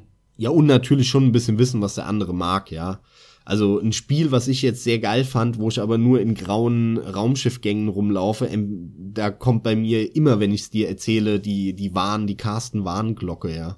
Das ändert aber nichts daran und hält dich vor allem nicht davon ab, mir das trotzdem monatelang reinzudrücken, wie geil das doch ist und ich soll es zocken. Ja, gut. Auch wenn du dir dessen bewusst bist, aber es ist so. Das kann passieren, ja. Ja. Aber das macht ja nichts. Es ist ja auch schön und du, wenn jetzt auch eine Sache hier nochmal klar wurde, dann ist es halt, die Tatsache der Entwicklung, die man immer wieder durchmacht. Es kann ja auch sein, dass einem fünf Jahre später plötzlich was gefällt, was einem eben die fünf Jahre davor nicht gefallen hat. Ich hätte aber noch eine Frage, und zwar eine relativ wichtige. Ja, bitte. Und zwar, es gibt einen aktuellen Trend, und daher wüsste ich mal gerne, wie du dazu stehst. Und zwar, ähm, dass in nicht nur eben so klassischen Rollenspielen, sondern auch in allen anderen Spielen, sogar, also in, in Strategiespielen, in Action-Adventure, sowieso, sowieso bei Action-Adventure, aber auch in wirklich ganz konfusen Spielen wie Puzzle mittlerweile Level-Systeme eingebaut werden. In Multiplayer-Spiele. Multiplayer-Spiele sind seit über zehn Jahren eigentlich mittlerweile fast undenkbar geworden ohne Level-Systeme. Das heißt, man hat eine Systematik, die von dem Rollenspiel kommt im Sinne von Spielmechanik. Die Trennung hatten wir ja auch vorhin ein bisschen er er erörtert. Wurde übernommen, um dem Spieler immer so ein Glücksgefühl zu geben. Immer dieses, ah, nächste Stufe. Ah, jetzt bin ich noch stärker. Ah, hier Belohnung, Belohnung. Brotkrümelchen hinwerfen, ja. Und das wurde überall übernommen. Weil das ist ein Grund, warum viele das Rollenspiel so geliebt haben und auch ich bis heute liebe diese immer, immer wiederkehrende Belohnung, die du zwischendrin bekommst. oh, geil, jetzt ein neues Item. Oh, geil, eine neue Waffe. Geil, eine neue Rüstung. Geil, Level up. Geil, jetzt kann ich das skillen. Wie stehst du dazu, dass es, dass diese Mechanik, diese Systematik äh, mittlerweile überall benutzt wird? In jedem Genre? Sau negativ. Grundsätzlich ist es was, was ich mag, aber es muss halt seinen mehr oder weniger festen Platz haben. Das ist einfach überwiegend Zahlengewichse und möchte gern Erfolge mit Bam, Boom, Splash, Bling hier und da in lauter Genre, wo es einfach nichts wirklich verloren hat. Und ja, du hast es schon richtig gesagt, du liest überall mit Rollenspielanleihen, mit Rollenspielanteilen, wie auch immer, ja. Nee, mir geht's äh, ganz klar auf den Keks, denn in der Regel bringt dir das gar nichts. Mittlerweile habe ich das so oft durchgemacht, dass es mich nur noch nervt für mich fing das an, zumindest äh, in der, in der krassen Wahrnehmung mit äh, Modern Warfare 1, mit Call of Duty 4, wo sie in ihren Shooter halt eben im Multiplayer halt auch die Rollenspielanleihen in Form des Aufsteigens eingebaut haben. Und das war auch für eine Zeit extrem geil. Aber du bist so schnell, naja, ein paar Jahre hat's gedauert bei mir in dem Fall, aber verhältnismäßig schnell übersättigt davon. Und ich habe für mich inzwischen den Schluss daraus ziehen können, Meistens nervt mich das wie die Sau, vermittelt mir eher das Gefühl, die Hersteller haben da einen leichten Weg genommen oder besser ausgedrückt halt den Weg des geringsten Widerstandes genommen, um Belohnungen und Erfolge in dem Spiel zu vermitteln, wo eigentlich gar keine sind, weil sie es nicht geschafft haben, das Spiel selbst an der Stelle so geil zu schreiben, zu präsentieren oder dir auf andere Art und Weise, es gibt da viele Möglichkeiten, ein Erfolgserlebnis zu bescheren, aber es ist halt nun mal mittlerweile so eine leichte Sache, das mit diesem Schema F einzupflegen. Das ist Copy-Paste in jedem Titel. Ja, ich belasse es dabei. Das, das ist es bei mir, Max, inzwischen. Ja, ich will ja gar nicht äh, groß was ergänzen. Ich stimme dir da vollkommen zu eigentlich. Es hat Potenzial, es könnte sehr geil eingebunden sein. In vielen Genres, wo es auch was Besonderes wäre. Aber in der Regel ist es halt einfach nur eine billige Art und Weise, diese Erfolgserlebnisse zu erzeugen. Und das stört mich auch bei fast allen diesen aktuellen Spielen und vor allem auch, daher kommt ein Stück weit mein Hass gegen Action-Adventure. Ja, kann ich verstehen. Bei mir ist es auch inzwischen so weit, wenn man das, ihr müsst euch das halt wirklich so vorstellen, wenn man das so oft und so und so lange Jahre jetzt gemacht hat, irgendwann kann man das nicht mehr sehen, weil mit jedem neuen Titel, wo das drin ist, wird dir halt bewusst, noch bevor du oder während du deinen ersten Erfolg in der Form kriegst und es absehbar ist, es läuft wieder so, weil du schon die ganzen Zahlenwerte siehst und alles, dann weißt du genau, das bringt hier nix, das sind einfach nur Zahlen, die hochsteigen. Es hat im Endeffekt keinen weiteren Sinn und unterm Strich bin ich mittlerweile sogar unbefriedigt. Und es ist dann eher die Enttäuschung, die sich breit macht, wenn ich höre, sowas hat ein Spiel. Ganz interessant und ganz aktuell. Ich glaube, ich habe die Meldung sogar heute erst gelesen, auch wenn sie den einen oder anderen Tag jetzt älter ist. Elex, das aktuelle Spiel von Piranha Bytes. Da gab's die Meldung von wegen sinngemäß, dass Stufenaufstiege den Charakter gar nicht stärker machen. Da scheinen gar keine Zahlenwerte groß hochzugehen oder so, sondern die sagen, du wirst nur stärker mit deinem Equipment. Ja, also es ist jetzt simplifiziert ausgedrückt, aber im Kern war es das, was ich rausgelesen habe. Und im Endeffekt schaltest du einfach Skills frei, aber halt nicht en masse. Und immer wenn du dann wieder einen weiteren Skill hast, wenn du so möchtest, bist du in der Lage, eine andere Waffe zu nehmen.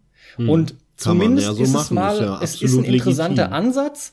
Wie er aufgenommen wird, muss man mal sehen und wie sich letzten Endes rausstellt. Aber ich finde ihn interessant genug, dass ich mir da in den nächsten Monaten immer mal wieder noch was äh, drüber durchlesen werde.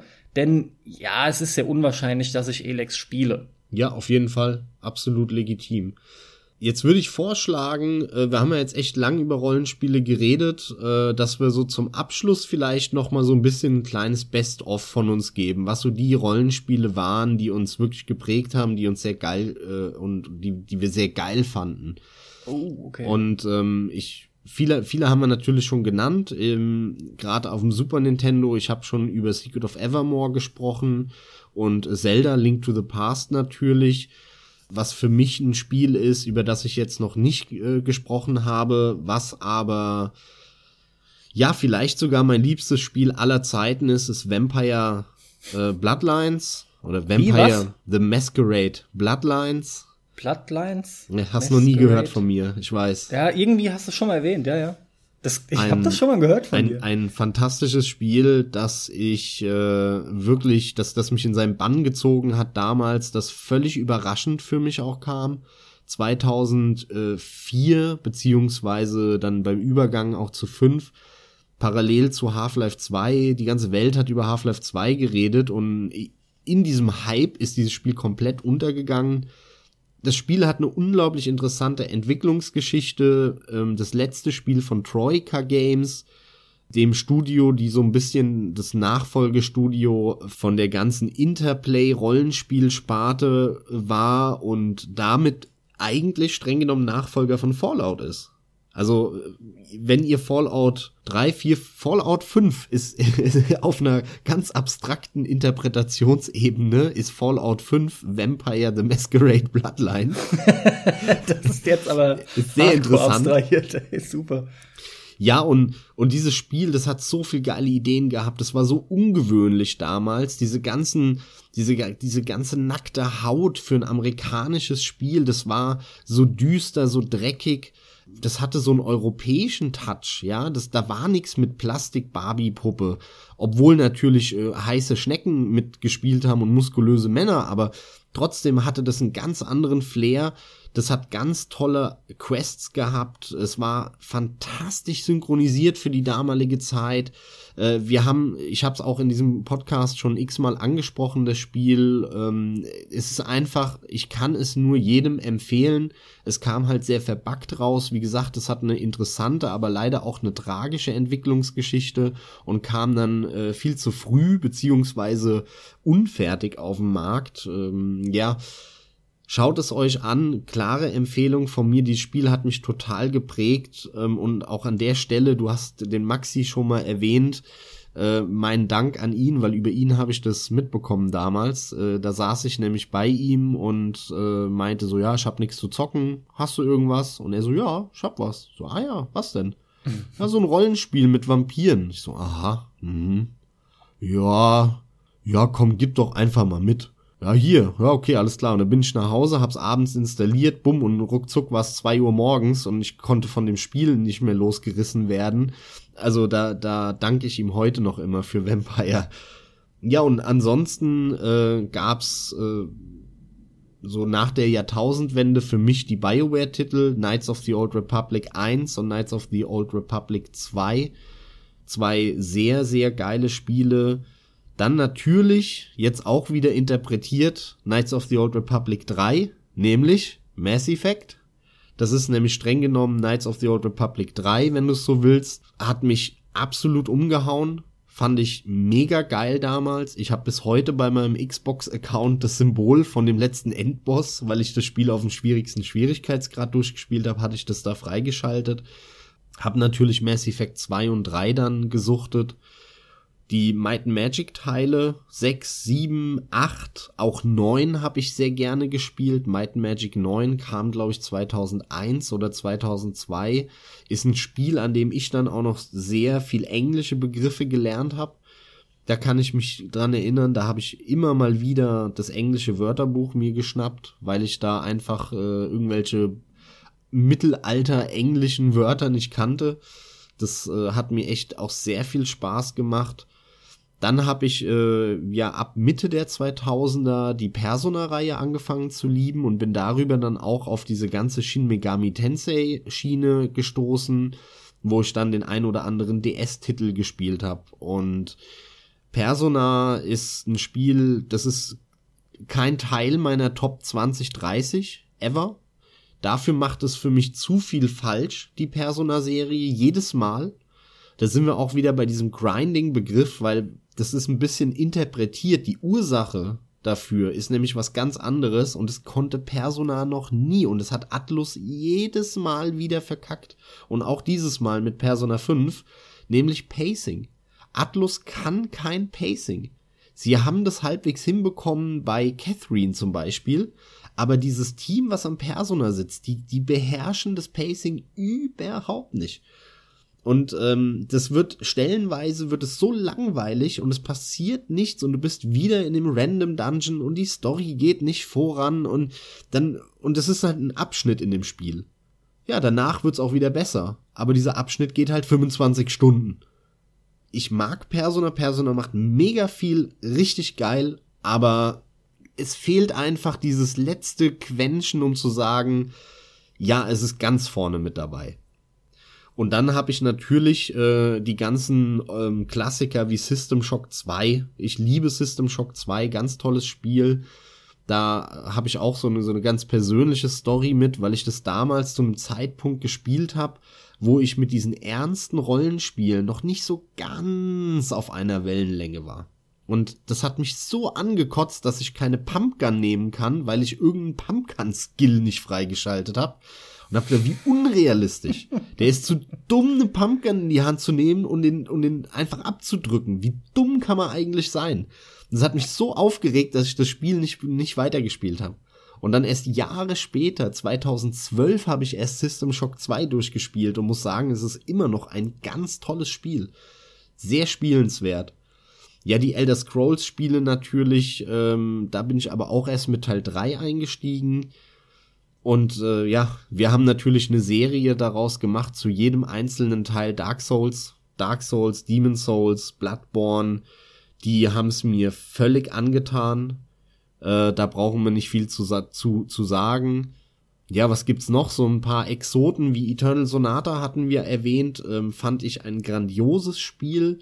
Vor allem die übergeordnete Story war mal wirklich eine ganz tolle Idee das Ganze mit einem im Koma liegenden oder im, im Fieber liegenden Chopin zu machen und dadurch so ein bisschen die, das Leben von, von Frédéric Chopin, dem, dem klassischen Komponisten und einem der wahrscheinlich weltbesten Klavierspieler aller Zeiten und vor allem auch äh, Piano-Klavierkomponisten da mal so ein, so ein richtiges Ehrendenkmal in Form von einem Spiel zu setzen. Und das aber in, in einer Hülle von einem sehr coolen Japano-RPG. Das hat mir sehr gut gefallen. Also, ich habe in meinem Leben sehr viele Rollenspiele gespielt und ich werde weiterhin sehr viele Rollenspiele spielen. Ich freue mich auf ganz viele, die jetzt noch rauskommen. Es wird eines der oder es wird eigentlich das liebste Genre von mir bleiben, weil Ego-Shooter sind irgendwann weggefallen.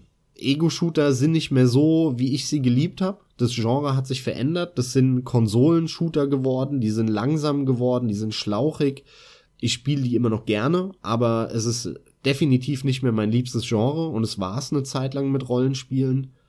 Aber Rollenspiele sind es nach wie vor. Das ist nie weggegangen, das wird nie weggehen, da bin ich von überzeugt. Ich liebe Rollenspiele, ich habe sie immer geliebt, ich werde sie immer lieben. Mehr muss ich eigentlich nicht dazu sagen. Carsten, was waren deine Highlights in deiner Rollenspielgeschichte? Boah, du hast so viel aufgezählt. Ähm, ich würde sagen, annähernd die Hälfte davon habe ich auch gespielt. Zu Vampire the Masquerade Bloodlines nochmal.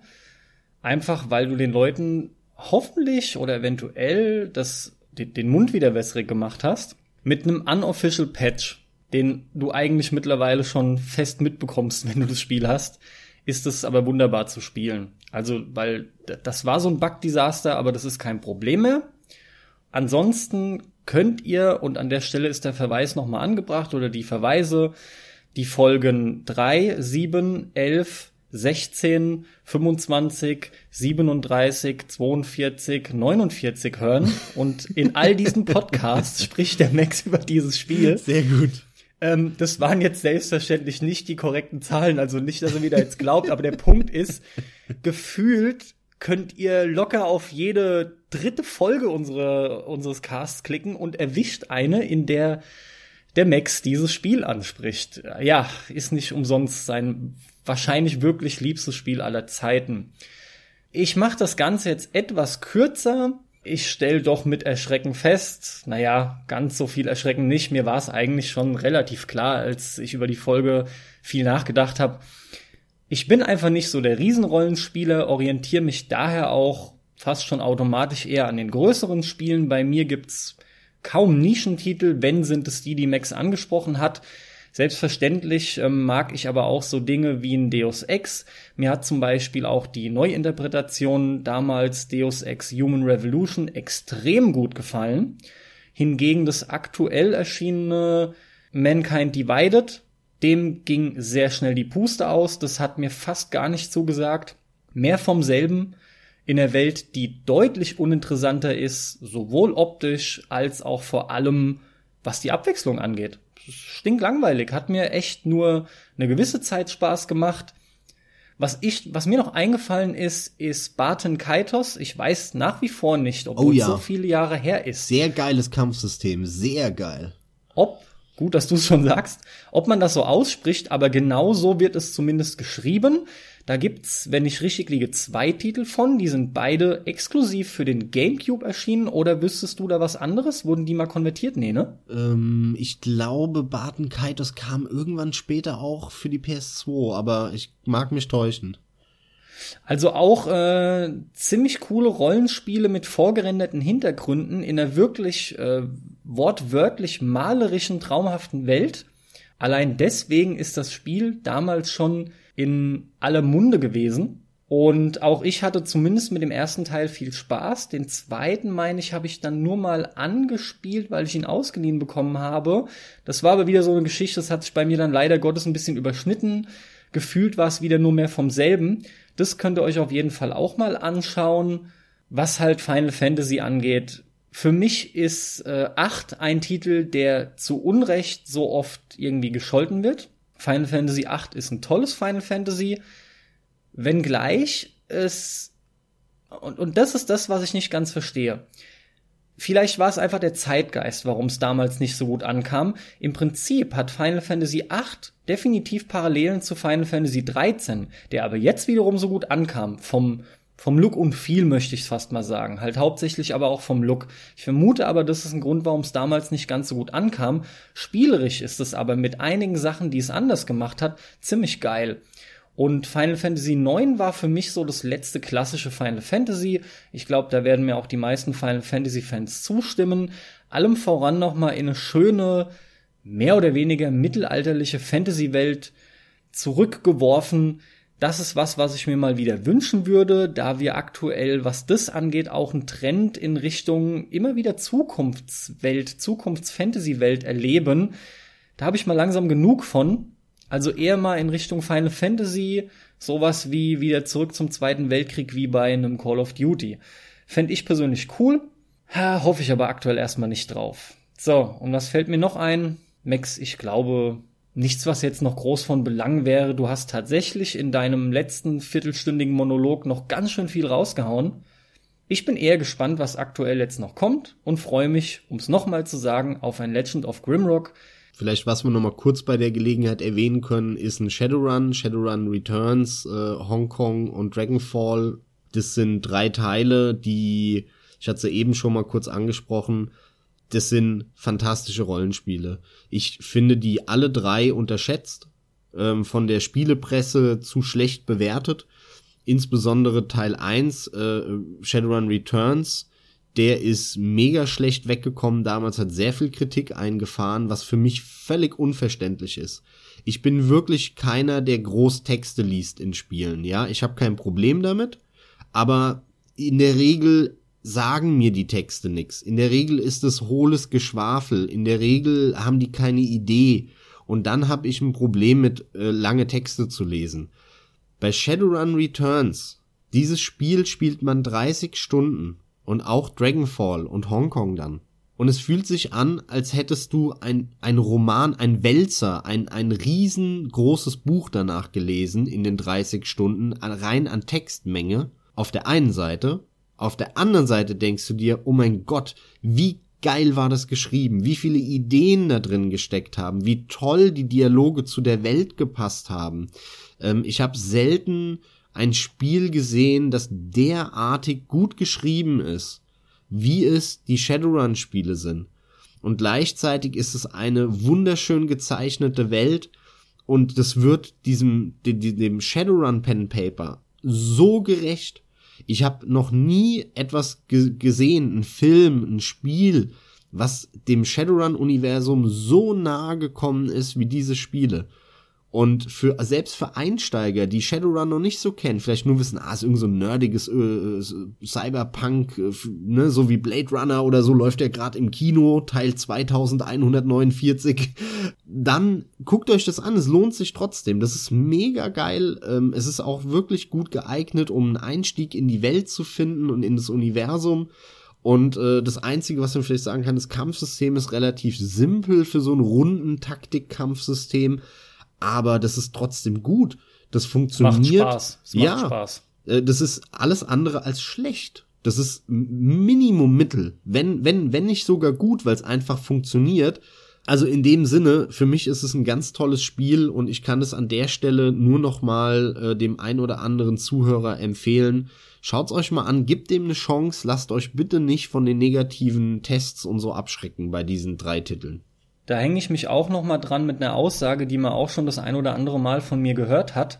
Ich mag keine Bücher, ich lese einfach nicht besonders gerne, das gibt mir nicht viel. Ich mag audiovisuelles Feedback, das ist einer der Hauptgründe. Aber diese Welt, neben der Tatsache, dass das Design absolut stilsicher ist, dennoch schlicht, grafisch passiert da nicht viel. Es sieht trotzdem geil aus, aber hauptsächlich wird diese Welt lebendig und zieht euch in ihren Bann durch die Texte. Und das ist einfach etwas, man, ich weiß gar nicht, wann das ein Spiel das letzte Mal geschafft hat. Also phänomenal, ja auch ganz großen Daumen hoch von mir. Man hat, ich habe noch eine ich, Frage an dich zum Abschluss. Ja, gerne, schieß los. Und zwar, weil du es gerade angesprochen hast, Pen and Paper. Das ist eine Sache, da brauchen wir jetzt nicht mehr groß drauf eingehen. Aber was hast denn du gespielt an Pen and Paper? Ja, das ist eine interessante Frage. Also, ich will, ich will mal so antworten. In der Regel, oder nee, es war immer so. Eigentlich war es immer so, dass ich Pen, die, diese ganze Pen-Paper-Kultur erfahren habe, kennengelernt habe über Videospiele. Ich habe Ja. ich habe mitbekommen durch durch das Rollenspiele spielen, ja, das basiert auf DSA, das schwarze Auge, ja, Schatten über Riva damals oder das basiert auf auf einem Shadowrun, das basiert auf äh, eben Vampire the Masquerade, äh, was ein Shadow äh, was was ein Shadowrun ist, was ein Pen and Paper ist. So habe ich nach und nach erfahren, krass, die die diese Systeme, die gibt's alle.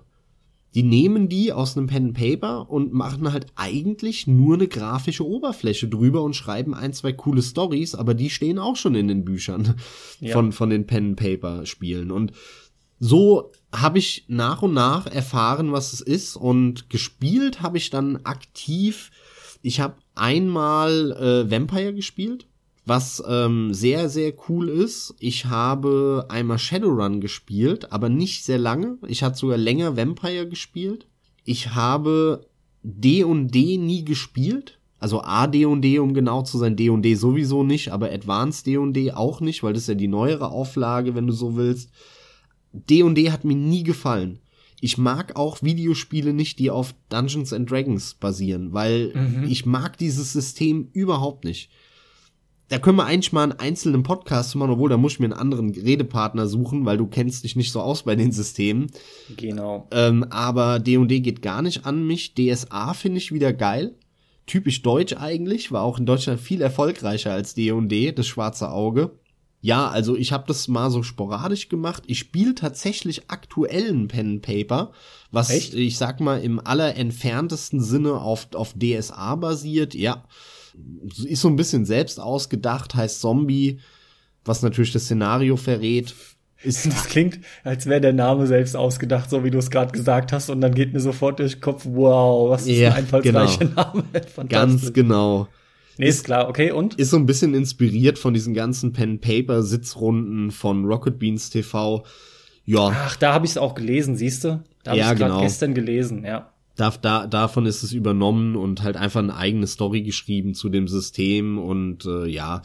Aber mich begleitet es bis heute, sieht man daran. Ich bin aktuell immer noch am Pen-Paper spielen und ich habe immer mal sporadisch äh, so gespielt. Hätte es ehrlich gesagt gerne häufiger getan, hatte aber nie die Kontakte, die Gelegenheiten und gerade ganz früher halt auch nicht das Geld, äh, mir da tausend Bücher zu kaufen. Das versuche ich oder hole ich jetzt ganz gerne nach, äh, wo man erwachsen ist. Da hat man dann halt wie, wie immer leider nicht die Zeit. Aber Pen and Paper ist für mich gefühlt nicht zu trennen von Videospielen. Für mich, ich habe das alles kennengelernt über Videospiele.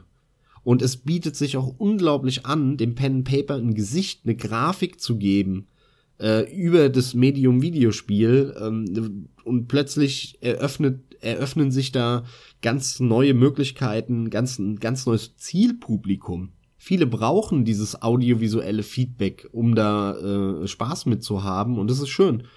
Könnte noch, noch mehr sein, dass dieses Genre, dieses Spiele-Genre Pen and Paper noch erfolgreicher wird.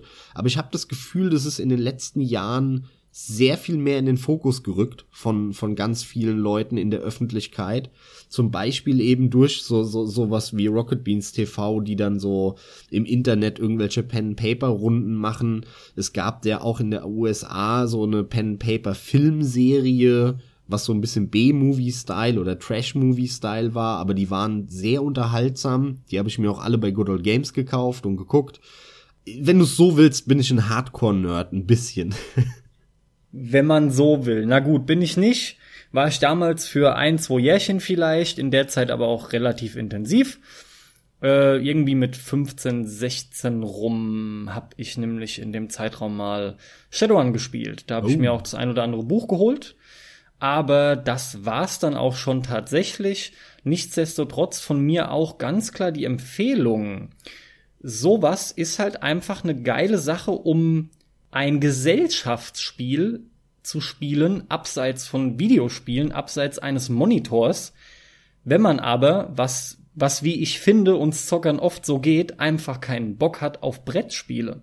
Da sind Leute unterschiedlich, aber falls ihr auch dazugehören solltet und relativ ungern Brettspiele spielt, ist sowas mal eine Alternative. Ist halt wesentlich zeitintensiver, kostspieliger und auch schwerer da Stammleute zusammenzubekommen. Das ist nicht ganz ohne, ist aber auch entsprechend belohnender. Naja gut, aber so viel dazu von mir. Dann jetzt aber, Carsten, danke für die Frage, die war echt cool, weil es ähm, ich, wie gesagt, wirklich das damit verbinde. Äh, ging ja, mir gar du konntest da nochmal drauf eingehen, das wusste ich halt. Und äh, es ist ja was, was eigentlich dazugehört. Ja, absolut. Warum nicht noch hier mit reinnehmen? Jetzt aber das finale äh, Geplänkel. Nein, wir machen es natürlich kurz, keine Angst. Danke fürs Zuhören. Äh, wir haben uns jetzt ein bisschen ausgekotzt über Rollenspiele nicht nur ausgekotzt, hört so negativ an. Wir lieben Rollenspiele, wir mögen die gerne. Ich etwas mehr als du. Das hat man sehr klar gehört heute. Ich etwas. verbinde, habe hab da viel mehr Verbindungen zu, auch über das Medium Videospiele hinaus. Hat man jetzt auch nochmal gehört. Hoffentlich geht es so weiter. Hoffentlich kommen noch mehr Rollenspiele. Und aber der Trend ist, glaube ich, ganz cool ich freue mich auf so viele Titel, die jetzt auch noch ähm, ja bald kommen werden, auf viele neue Teile. Ich bin so gespannt, was ein From Software jetzt macht, ob da doch noch ein Dark Souls 4 kommt oder ein Bloodborne 2 oder was ganz Neues. Es scheint ja so zu sein, als würden die an zwei Action RPGs arbeiten. Oh, und ich kann beide kaum erwarten, wenn, ja, ach, ja, ich sag jetzt nichts. Endlich mit vielen Frames, ja, ja, PC, bla, bla, bla, wir wissen's. Nee, auch generell, man erwartet halt gezielt das ein oder andere. Warten wir's mal ab. Gut, das auch, ja, ja, spielerisch und so und klar, natürlich. Ich bin auch super gespannt, wie geht's mit Fallout und Elder Scrolls weiter, weil jetzt müsste ja auch irgendwann mal dann äh, Elder Scrolls ähm, 6 kommen. Da bin ich auch sehr gespannt drauf es gibt ganz viele Fragen, die offen sind, ganz viele Sachen, auf die ich super heiß bin. Und Nino Kuni 2 kommt auf dem PC. Super. Hey. Auch so Sachen. Ich meine nur, das ja, ist fantastisch. Stimmt. Es stimmt. Das ist wirklich eine geile Entwicklung, dass mittlerweile halt auch die JRPGs häufig oder immer häufiger für den PC kommen, ne, auf Steam. Eben, eben. Das ist echt eine geile Entwicklung und es gibt auch so so so ja, so Hardcore Japano RPGs wie, wie heißen diese Agarist-Spiele, was so, so Taktik-RPG-Dinger ja. sind. Ja. So ein, so ein krassen, so ein krasses Zeug, das hätte es früher definitiv nur für die Konsole gegeben. Und mittlerweile kommt das halt regelmäßig für einen PC raus. Also äh, jetzt ja auch ein Bayonetta und so, auch wenn das jetzt sehr weit weg von einem Rollenspiel ist, aber das ist schon geil, was mittlerweile alles für einen PC kommt. Also diese, diese Vormachtsexklusivstellung der Konsolen hat sich auch sehr stark dezimiert und minimiert in den letzten Jahren.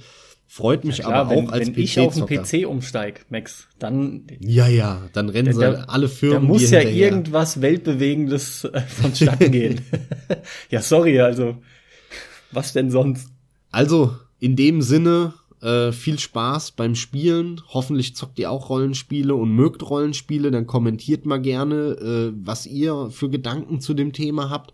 Vielleicht haben wir auch irgendwas Wichtiges vergessen. Wir freuen uns immer über Feedback und äh, über einen Austausch mit unserer Community. Also sagt mal Bescheid, ja, welchen Dingen ihr zustimmt, welchen nicht und was ihr da draußen für Gedanken habt. Und damit verabschiede ich mich. Einen wunderschönen Tag, gute Nacht, guten Morgen noch Dankeschön fürs Zuhören.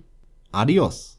Dann erwähne ich nochmal, dass sich das ein oder andere bei uns noch getan hat in Bezug auf Patreon. Ihr könnt uns jetzt quasi abonnieren, das jederzeit auch wieder unkompliziert ababonnieren, abbestellen. Wie sagt man da eigentlich? Deabonnieren, entabonnieren? Gibt es da einen Ausdruck? Ich weiß es gerade gar nicht. Ich habe keine Ahnung. Wie dem auch sei, Ihr könnt einfach mal unverbindlich reinschauen. Ihr hättet die Möglichkeit, uns zu unterstützen. Es gibt verschiedene Tiers.